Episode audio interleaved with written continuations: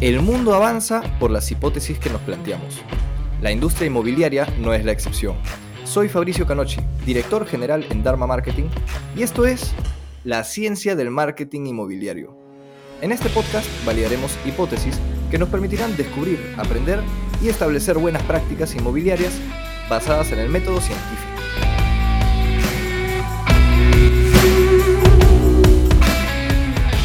Hola amigos inmobiliarios, ¿cómo estamos? Yo muy feliz hoy día por encontrarme por primera vez con dos invitados.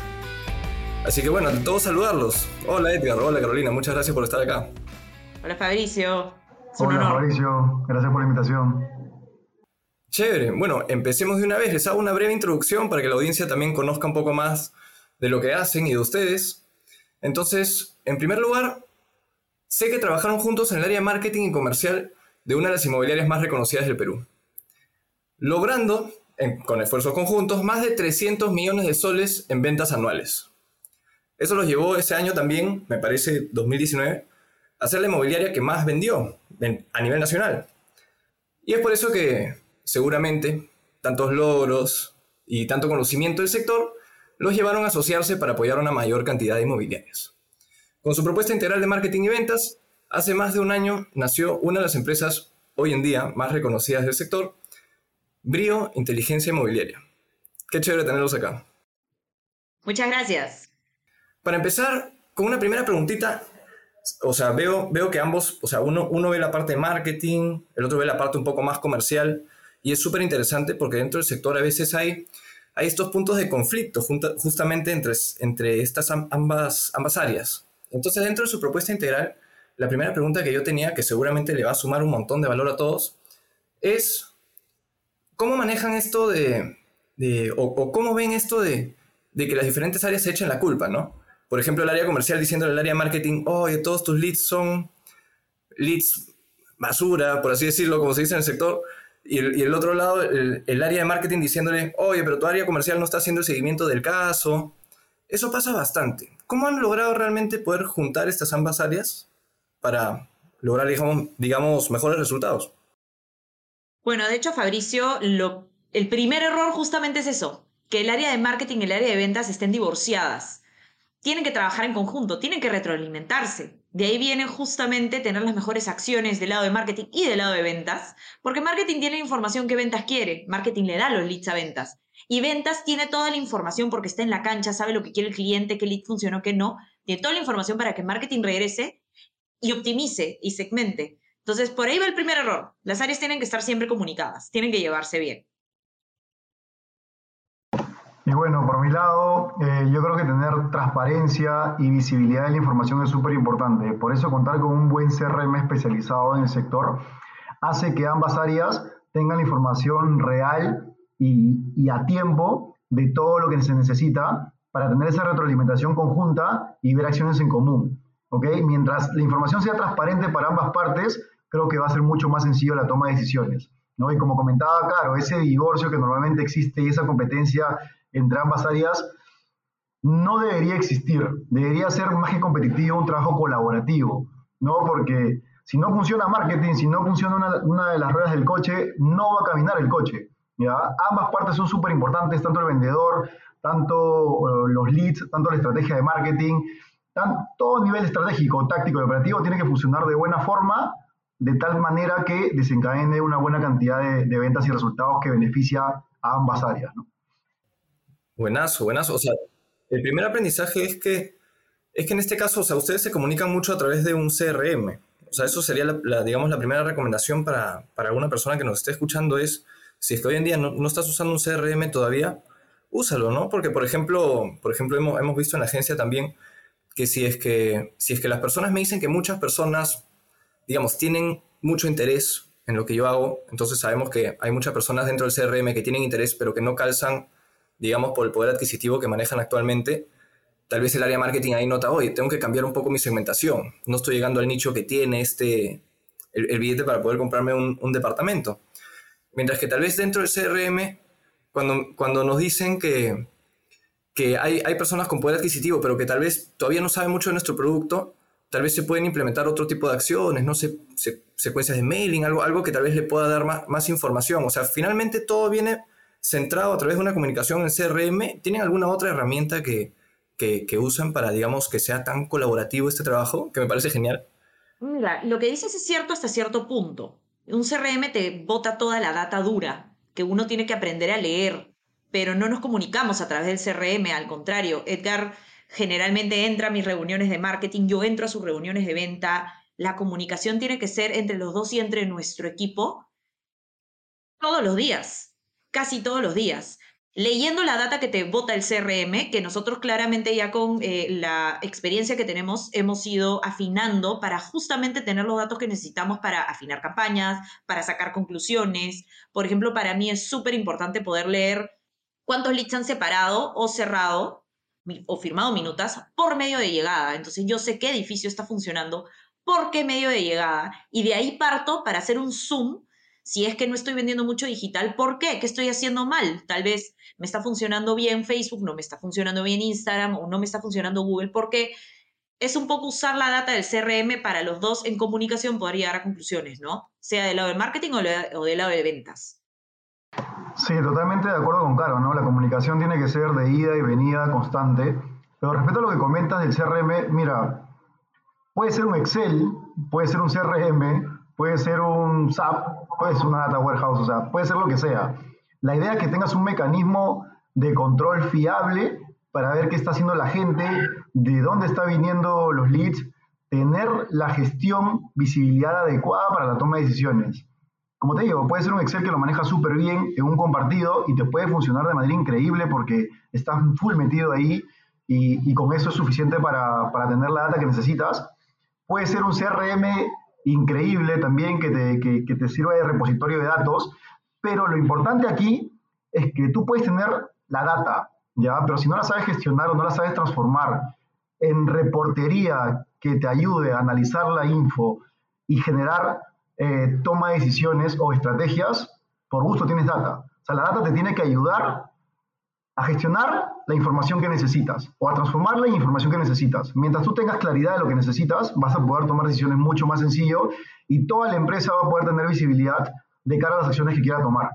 Entonces, puedes tener lo que quieras para la información, pero mientras no, no vayas al siguiente paso, no tienes absolutamente nada. Lo importante está en, en el siguiente nivel. Sí, dicho eso, sí quisiera agregar que casi ninguna inmobiliaria maneja data, ni una. Es algo que tratamos de implementar como brío a los clientes que tenemos, poder mostrarles realmente cuáles son sus resultados, en base a qué y tomar acción sobre eso, ¿no? Es parte de lo que nosotros implementamos con nuestros clientes. Buenísimo. Lo que, lo que comentas es importantísimo, ¿no? O sea, si es que tienes data, puedes generar indicadores de valor. Y si tienes indicadores de valor, puedes tomar decisiones sobre justamente lo que te, lo que te muestra que estás llegando a los objetivos del caso.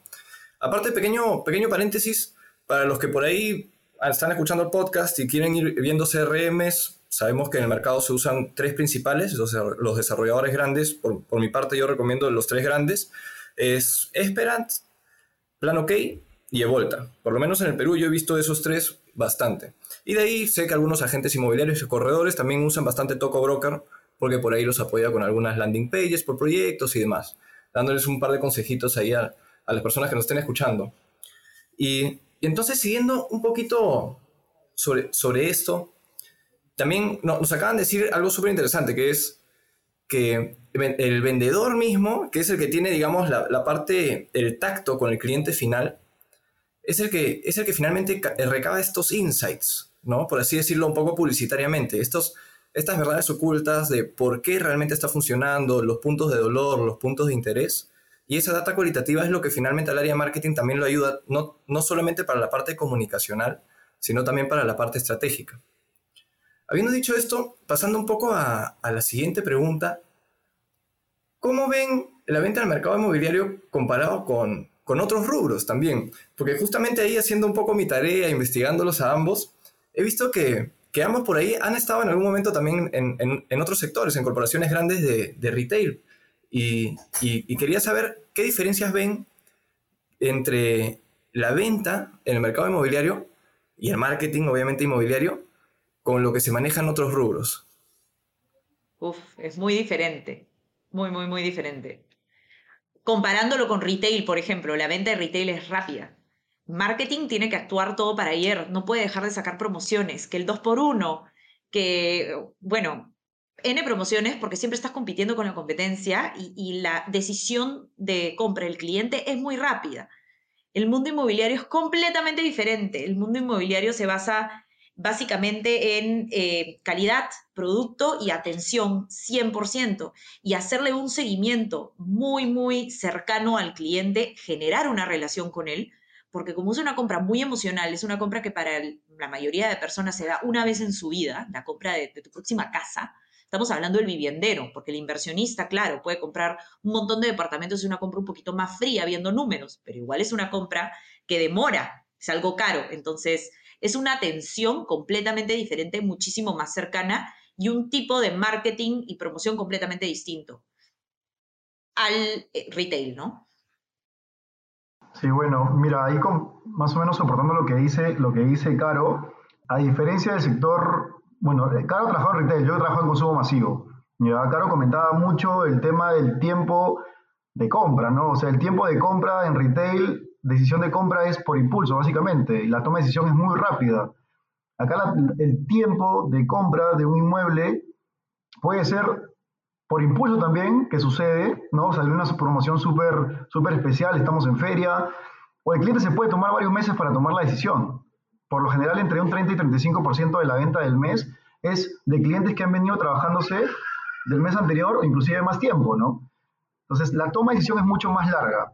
Y el camino que recorre el asesor que atiende el lead o el periodo de la venta es desde la atención del lead hasta que le entregan el inmueble, inclusive, o sea, el tiempo que demora es la garantía, ¿no? Para avisos ocultos puede ser 10 años, como para, para cosas que se ven es un año. Entonces, el tiempo que vas a recorrer con ese cliente probablemente sean por lo menos 5, 6, 7, 8 años que lo vas a ver y lo vas a escuchar.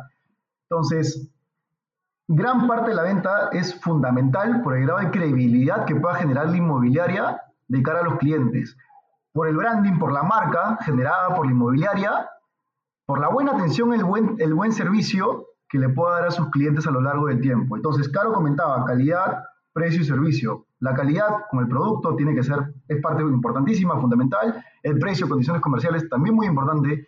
Pero desde mi punto de vista, si quieres que tu negocio sea sostenible a nivel, a nivel inmobiliario, tiene que ser, tienes que ser sostenible con un nivel de servicio pues, que venga desde la atención hasta que le solucione los problemas al cliente que se pueda presentar en el camino. Esto te va a traer ventas por referidos, venta por marca, venta porque la gente confía en tu marca y confía en ti.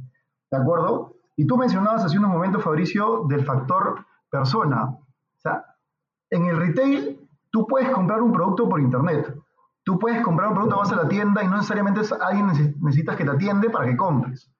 ¿Ok? Sí, te puede ayudar, te puede impulsar el vendedor, ¿no? Te puede inducir a la compra, pero no es un factor tan relevante. En cambio, acá el factor persona es súper importante porque necesitas que te dé la confianza, la credibilidad, la seguridad para adquirir un inmueble del cual te vas a endeudar, vas a invertir gran parte de tu capital y probablemente estés enganchado por lo menos 15, 20 años en, ese, en esa compra.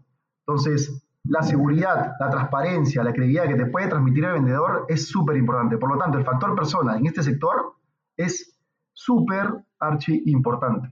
Para eso, ¿qué es lo que tienes que generar? Y desde mi punto de vista, mucho más que estrategia, cultura de servicio. La cultura de la empresa tiene que estar alineada a las expectativas que puedas tener de cara a lo que quieres en el tiempo. ¿Ok? Otra diferencia, hablo ya en tema, en tema personal, este, respecto a consumo masivo. Consumo masivo, el grado de predictibilidad es, es, por así decirlo, más sencillo que en el sector inmobiliario. Tú sabes cuáles van a ser tus curvas de crecimiento, ¿no? Sabes cuándo vas a caer, cuándo vas a crecer y cómo ir tus curvas y la desviación estándar versus tus objetivos variará entre un 5 y 10%.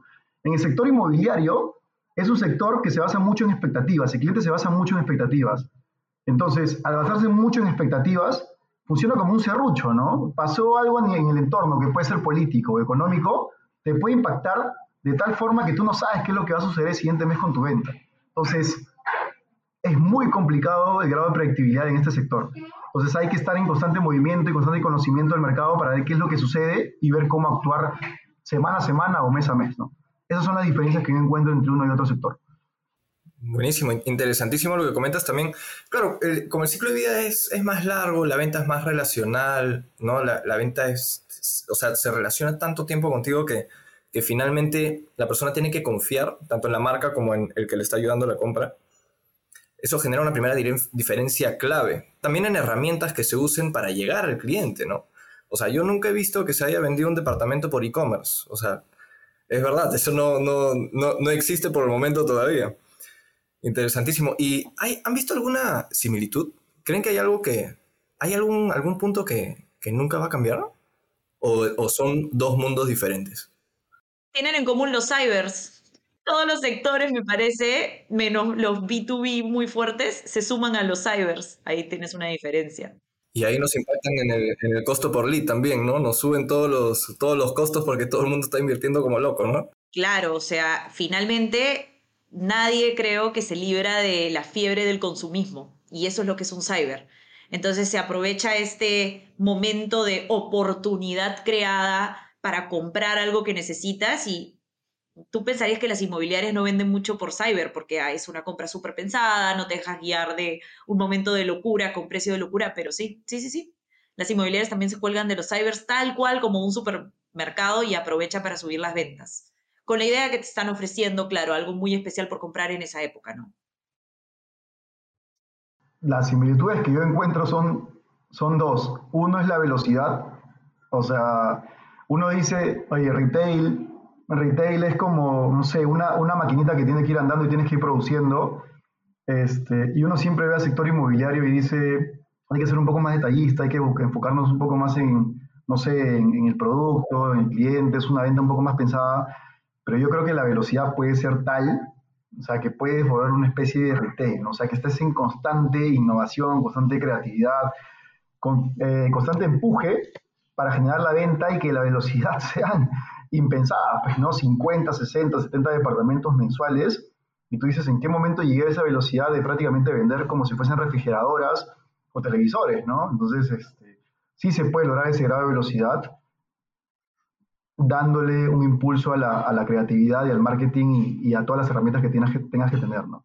Y por otro lado, algo que se parece, y algo que se parece en todos los rubros, es el tema de la venta, ¿no? O sea, el factor venta funciona en cualquier rubro, el factor persona en cualquier rubro, y el vendedor tiene que estar 100% capacitado, tiene que haber una buena dirección, una buena estrategia y una muy buena cultura de trabajo para que todo camine súper bien. O sea, yo he manejado, manejé grupos en su momento en canal horizontal, eh, canal mayorista y canal distribución en consumo masivo, y he manejado grupos grandes también en inmobiliario, y el manejo de grupos es muy parecido, el manejo de gente es muy parecido, y la gente responde siempre a la buena dirección, a la buena cultura y al buen trato, ¿no? Y a la empatía que tengas hacia, hacia la gente. Mientras tú tengas eso, va a ser mucho más fácil gestionar el recurso y, va a ser mucho más sencillo lograr los resultados.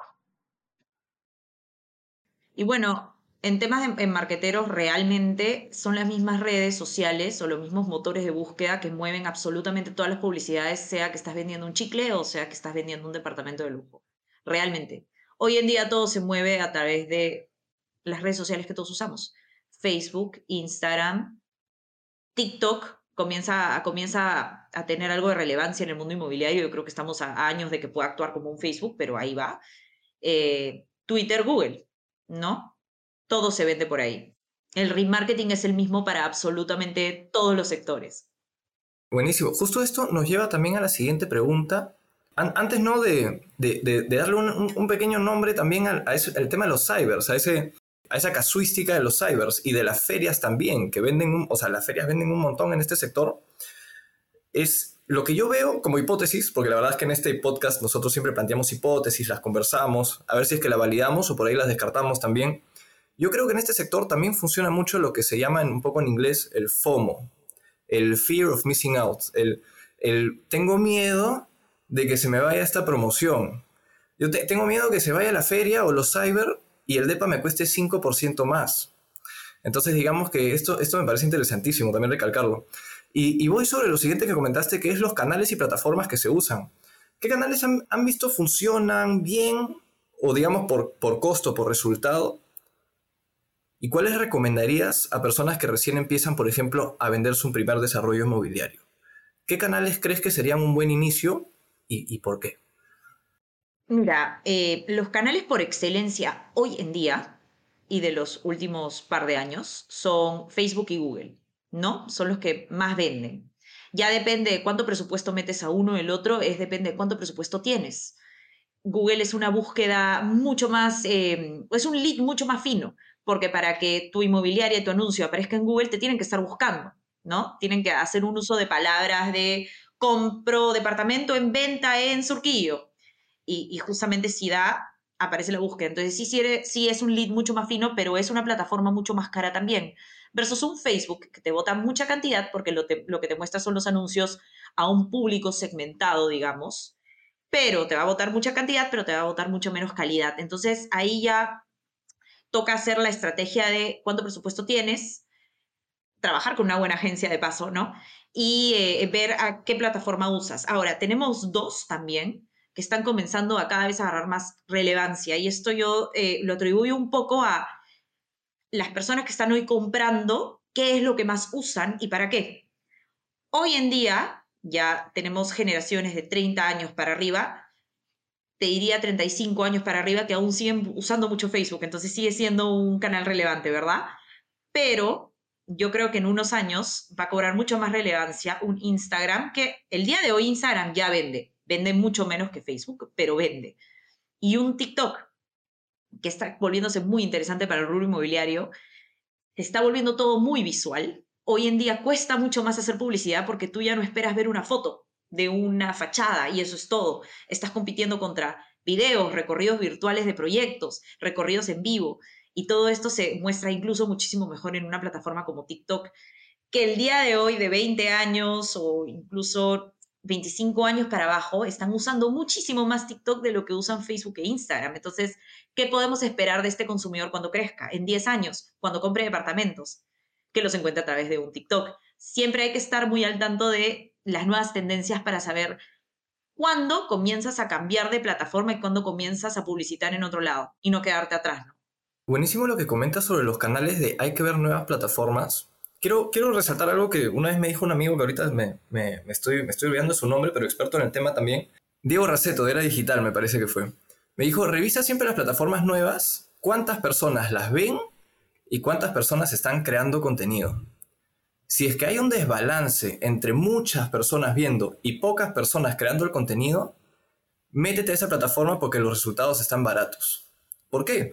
Hay mucha audiencia, hay poca oferta, entonces lo que tú generes va a generar un alcance orgánico más grande. Eso fue TikTok al inicio.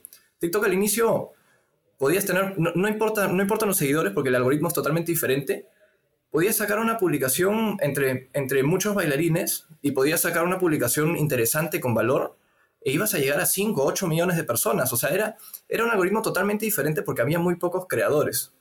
Y lo mismo pasa hoy en día, por ejemplo, con la parte orgánica de, de, LinkedIn. O sea, de, de, tantos usuarios que hay, solamente me parece un 5 o 10% crea, crea contenido realmente y, y un 3% crea contenido constantemente. Entonces ahí, por ejemplo, estas plataformas nos dan digamos, una oportunidad de la parte orgánica. Pero totalmente de acuerdo que, que por excelencia tenemos Facebook. Justo, me parece el capítulo pasado estaba comentando que, según estadísticas actuales, del 100% que tiene conexión a Internet acá en el país, el 98% de las personas tiene Facebook. Entonces, si es que quieres llegar a esta persona por redes digitales y el costo por lead sale mucho más bajo en Facebook, ahí, ahí está también, digamos, el, por así decirlo, el, pay to play. O sea, tienes que, pagar por ganártelo en, un sector donde te sale un poco más barato y donde están todos. ¿no? Eso es un poco lo que, lo que hemos visto en Meta también. Aún así, hemos visto que a veces, digamos, te puede salir más caro un lead como, o más costoso un lead, como tú dices, en cierto canal, pero igual vamos a seguir invirtiendo ahí porque finalmente tiene mayores ratios de venta. O sea, por ejemplo, me imagino el, el, lead en Google te sale más caro, pero tal vez cierra más porque él te buscó, tú no lo buscaste a él, ¿cierto? Claro, es más fino. Por eso ya depende de cuánto presupuesto tenga la inmobiliaria. Si tiene un presupuesto bajito y tiene un proyecto en Miraflores, no lo voy a poner en Google, donde tiene un montón de competencia y el costo por lead va a ser altísimo y la cantidad de leads que van a llegar son pocos. ahí preferiría irme a un Facebook y por cantidad tratar de vender un poquito más de lo que se vendería en Google. Ahí, es un juego, un, juego un poquito de estrategia según, según en qué distrito estés, porque lo creas o no, en Lima, un Miraflores, un Jesús María, tienes un montón de, un montón de competencia. Invertir mil dólares en San Borja es un montón de plata porque no tienes mucha competencia inmobiliaria, no tienes inmobiliarias que están metiendo un montón de plata pauta en San Borja. Pero si tú metes mil dólares en Jesús María, no es nada, no es nada, no te van a llegar tantos leads, necesitas más para competir con la cantidad de presupuesto que hay en Jesús María. Entonces, son un montón de variables que hay que ver para poder desarrollar una estrategia que, que vaya de la mano. No se trata de, tengo mil dólares, los voy a invertir, voy a invertir en Facebook, que es el que más leads me trae, y eso es todo, ¿no? Podrías estar afectando bastante tu venta y tirando la plata mil dólares a la basura, lo cual nadie quiere hacer, ¿no? Ahora, siguiendo en la línea de eh, justamente las plataformas digitales, tenemos también los portales inmobiliarios. Son interesantes, ¿no? O sea, el lead ya también bien interesado buscando algo va a entrar a portales inmobiliarios. De todas maneras va a entrar a Google y va a entrar a portales inmobiliarios. Facebook viene después porque al comenzar estas búsquedas es que Facebook identifica que tú tienes una necesidad y comienza a mostrarte los anuncios, ¿verdad? Entonces, sí es importante también, según presupuesto, estar en ciertos portales inmobiliarios. Los mejores hoy en día, Nexo, Urbania, ¿a dónde vivir? Aquí en el Perú. Totalmente de acuerdo. También esos, esos son, creo que, los, los tres principales. Y, yo también, diciendo un poco mis resultados, sinceramente, antes me funcionaba más a dónde vivir hace años. Después de pandemia, lo que yo veo funciona mucho mejor es Nexo Inmobiliario. O sea, realmente los leads llegan, llegan digamos, cierran más, tienen mayor tasa de conversión y llegan más también. Eso es un poco lo que, lo que yo he estado viendo, ¿no? Desde, desde mi experiencia. Eh, respecto a lo que comentaba Caro, o sea, igual después de pandemia, bueno, en pandemia vimos que la venta se migró hacia digital, ¿ok? Pero luego se ha ido nivelando a lo que siempre ha sucedido. O sea, algunos pensaron de que la venta se iba a transformar en 100% digital y que la gente iba a comprar remoto este, y que iba a firmar su minuta por correo, ¿no? Y que le iba a mandar escaneada, pero no ha sucedido así. ¿Ya? Hemos vuelto en general a la presencialidad. El cliente sigue queriendo tener contacto con alguien, quiere seguir viendo su producto, quiere tener la seguridad de estar en el terreno y ver qué están construyendo, qué están haciendo, cómo lo están haciendo. ¿Ok? Entonces, el paso por la zona, ¿ya? O el, o el caseta de ventas o sala de ventas, sigue representando un, entre 35 y 45% de la venta. Y la venta digital todo lo que entra por digital, el cliente sigue yendo a visitar sala de ventas para cerrar o separar ahí. ¿Ok? Entonces, la sala de ventas, la puesta en escena, la construcción, la obra, todo lo que, representa el proyecto como tal a nivel de presencialidad, es súper importante y no deja de ser lo más relevante hoy en día. No estoy diciendo que el digital no sea importante, representa un porcentaje importante de la venta, representativo, pero la sala de ventas, desde mi punto de vista, sigue siendo lo más importante y yo creo que por algunos años más.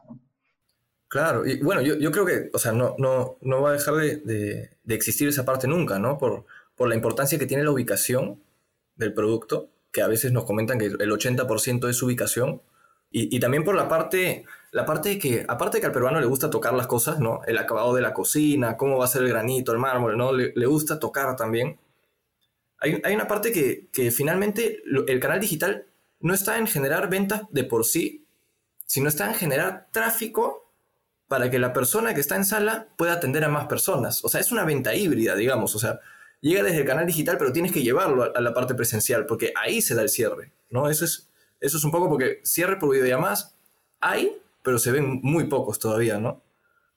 Por ahí, por ejemplo, les comento un caso con un cliente que tuvimos que le compraron en preventa desde Trujillo y, el cliente mandó a su, a su ejecutivo a, Trujillo en avión para que firme minuta en, en Trujillo con los nuevos clientes, ¿no? Pero no es lo normal. O sea, digamos que es, son, son casos diferentes a, a, lo normal. Y, y, entrando un poco a casos vividos, como por ahí yo a, veces me gusta compartir algunos que he visto, ¿nos pueden comentar un poco más de, de casos de éxito que han, que han, vivido en el sector? Algo que, que, que, recalquen, de lo cual podamos aprender también todos? Creo que el que comentaste un inicio, ¿no? En Edifica nos fue súper bien. O sea, en particular, eh, en Edifica llegamos a ser la inmobiliaria número uno en el 2019 en ventas. Ya en ventas y unidades también vendimos por encima de las 600 unidades. Fue un muy buen año. Bueno, luego vino la pandemia este, y que en general se le complicó a, le complicó a todos. Bueno, ha venido tres golpes bien puntuales, ¿no? La, pandemia, eh, lo del gobierno, ¿no? El cambio de gobierno, y ahora último la guerra y la inflación que, viene complicando las cosas con, con, el incremento de tasas, que de todas maneras es un, eh, es, es, un problema, pero, pero nada, hay que saber sortearlo y creo que, creo que mientras haya problemas este, uno te tiene que volver un poco más creativo, ¿no? Y por ahí se encuentran algunas oportunidades. Como Brío como tal, ya hemos tenido varios casos de éxito. Este, una inmobiliaria en Jesús María manejaba, solamente tenía un vendedor y tenía ayudantes de esta, de esta vendedora jefa, ¿ok? Pero esta vendedora jefa básicamente controlaba todo, ¿no? Ella se presionaba, ella se autopresionaba, ella manejaba absolutamente toda la venta, manejaba toda la gestión de leads. Entonces, lo que hicimos es este, similar a la, a, la, asesora, ponerle competencia y este, los niveles de venta se incrementaron en absoluto y de manera rápida, ¿no? Ese es, ese es un esquema a nivel, de, a nivel de personal, a nivel de personas. Generar competitividad, pero siempre con transparencia, ¿ok? Eh, en otro caso sí fue un esquema un poco más completo, otra inmobiliaria también que tiene proyectos en Jesús María, esa sí tiene entre, entre 6, 5 y 7 proyectos. En este caso sí cambiamos todo, redefinimos condiciones comerciales, redefinimos comisiones, redefinimos procesos, redefinimos CRM, seguimiento, reportería, absolutamente todo. El promedio de esta inmobiliaria de venta era entre 3 a 4 departamentos mensuales y lo subimos a un promedio entre 12 a 14 departamentos mensuales. ¿En cuánto tiempo? Duró un mes y medio, más o menos esa transformación. Por lo general, no es un esquema de curva de aprendizaje, es un, es un esquema de reestructura que puede impactar, pero la, el asesor tiene que estar convencido de que esta reestructura va a generar cambios de inmediato a favor de su remuneración. Entonces, todo tiene que venir alineado. ¿no? Tú puedes cambiar absolutamente todos los procesos, pero si la gente no se lo cree, va a ser súper complicado alinear la estrategia versus la operativa. Entonces, toda la cultura tiene que estar alineada para el logro de objetivos y por eso es que se cambió tan rápido los resultados en este inmobiliario. Y bueno, un inmobiliario en La Molina que venía de vender seis, sin vender seis meses, entramos y también aplicamos ambos puntos, ¿no? el nivel persona y el nivel procesos, y los resultados fueron de inmediato óptimos. ¿no? En general, ¿qué queda como aprendizaje? Que hay que reestructurar absolutamente todo. O sea, acá estamos hablando como si fuese una máquina de una fábrica, ¿no? Este, generación de leads, procesamiento de leads, eh, atención, información, retroalimentación. Todo vuelve y es como una máquina que da vueltas. Si encuentras un cuello de botella o una falla dentro de cada, dentro de cada uno de los procesos de esta máquina, la máquina no va a producir lo que quieres, va a producir más lento de lo que esperas. ¿Ok? Entonces, tiene que ser una, una, máquina que funcione bien en cada una de las etapas, tiene que haber constante comunicación y retroalimentación y todo tiene que estar fino para que los resultados se, se den. Si no, no funciona. Y como punto importante, hablamos de estrategia, hablamos de cultura. Para mí, lo fundamental y lo que termina comiendo uno la otra es la cultura a la estrategia. Si la gente no mira hacia el mismo lado, no tiene la misma visión que tú, por más estrategia buena que tengas, Nadie va a apuntar hacia donde tú quieres si tú no convences a la gente o no los motivas a mirar hacia donde tú quieres de una buena forma. Me parece clave y, y recalco bastante que en toda esta conversación no se habló, desde que iniciamos, digamos, la entrevista, no se habló en ningún momento de, el, secreto del, canal por máxima excelencia, la técnica de cierre eh, buenísima, sino realmente se trata de que el secreto de poder superar los objetivos se trata de generar un sistema, se trata de generar procesos que avalen el sistema y, que finalmente la mejora sea continua y constante. Eso, eso me gusta bastante, ¿no? Que se centre en el sistema y en las personas, como tú dices. Lo recalco bastante porque es un cambio de mentalidad. O sea, finalmente hay, muchas personas en el sector que creen que está en los secretos de las técnicas de cierre. No, finalmente es gestiona al, al, al capital humano que está dentro de tu empresa de una manera que se crea también, que se genere este clima que comentas, y finalmente ellos mismos, a través de un sistema que planteas y mejoras constantemente, van a poder lograr los resultados. Eso es lo que, lo que, vengo, lo que vengo entendiendo y muchas gracias por todo el valor que nos están compartiendo, Caro Edgar. De verdad está buenísimo. Para ir cerrando, cerrando un poquito con mi última pregunta, me interesa muchísimo, estoy seguro que a todos también, ¿cuáles son los siguientes pasos de Brío? ¿Hacia, hacia dónde va Brío? ¿Qué se viene? Uy. Bueno, en realidad este, estamos muy contentos con el año que hemos tenido. Ha sido un año de full crecimiento. Yo creo que podríamos decir con confianza, Ed, que estamos eh, ya cercanos a volvernos la terciarizadora inmobiliaria más grande del Perú. Y eso es algo que nos emociona bastante.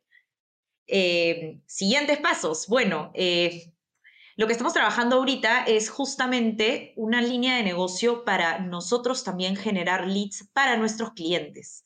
¿no? Invertir de manera súper innovadora, justo hablando de, las plataformas digitales, usar estas nuevas plataformas, irrumpir un poquito, ¿no? De una forma eh, súper impactante, videos impactantes, ser innovadores y poder no solamente invertir en pauta y levantar leads de esa manera, sino crear contenido orgánico que impacte y también poder así levantar leads para justamente ayudar a nuestros clientes a vender más. Eso es algo de lo que estamos trabajando. Eso, eso es al corto plazo, o sea, eso es ahorita. Ya, eso es ahorita. Es una línea de negocio totalmente distinta porque estoy enfocado un poco más al B2C. Nuestro negocio es B2B, ¿de acuerdo? Pero sí lo estamos enfocando, estamos saliendo una línea de negocio que va más enfocada al B2C. Estamos, estamos encaminados, este, ya hemos realizado las inversiones necesarias, tenemos a la gente, es solamente cuestión de implementarlo y lanzarlo, ¿ok?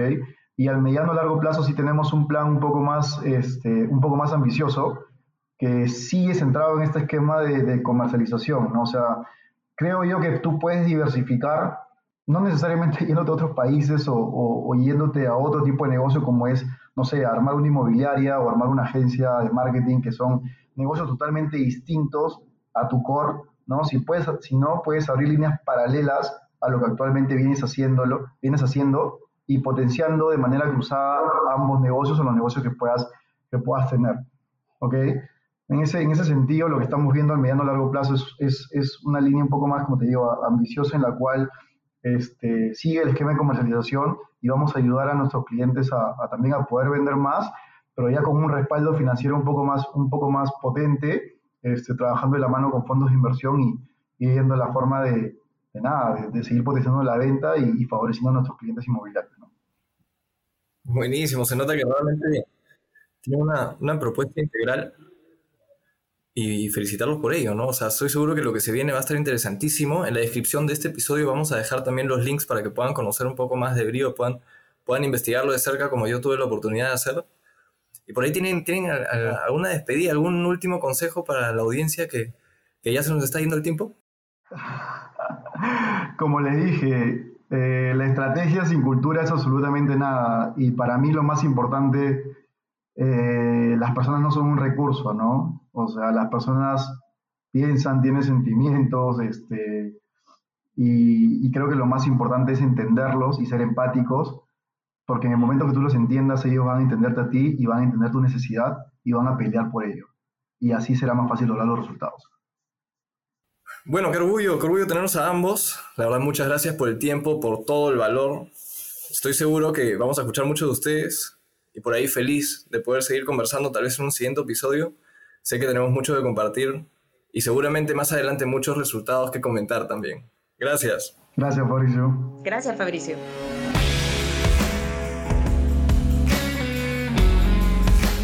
Gracias por escuchar este episodio. Espero que como yo hayas aprendido mucho el día de hoy. Entender la ciencia del marketing inmobiliario te permitirá obtener mejores resultados y ventas. Por eso, no dejes de suscribirte a este podcast. Hasta un próximo episodio. ¡Chao!